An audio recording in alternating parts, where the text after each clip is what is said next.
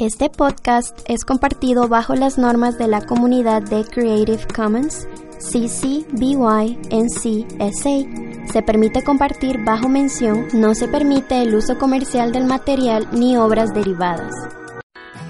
¡Ey! Me siento tan happiness. You mean happy? Why? Porque está por empezar inglés en cápsula. You mean English capsule? Yes. Oh, me too. Let's have fun with English. Inglés en cápsula. No, English capsule. Inglés en cápsula.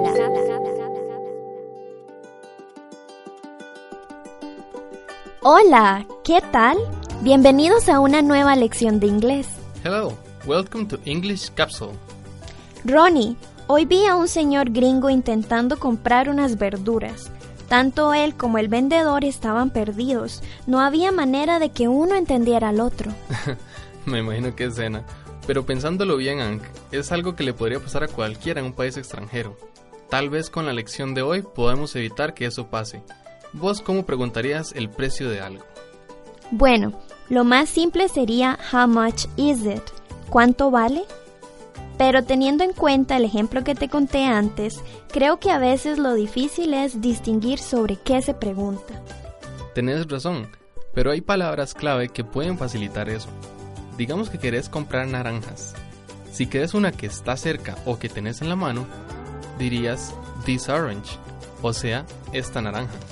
Y si me refiero a varias naranjas que están en un estante, entonces tengo que decir those oranges, esas naranjas.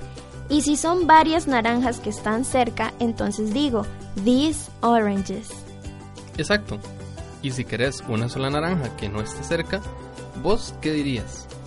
That orange, o sea, esa naranja. Lo mejor es que estas palabras sirven para distinguir distintas cosas en una conversación variada, no solo para comprar. Tenés que recordar que usamos this para una cosa que está cerca y that para una que está lejana. En el plural usamos these para varias cosas que están cerca y those para cosas que están lejos. Entonces, si te preguntan which one, cuál, o which ones, cuáles, ya sabes cómo responder. Y ya que hablábamos de compras, también sirve saber cuándo algo es barato y cuándo es caro. That is cheap significa eso es barato.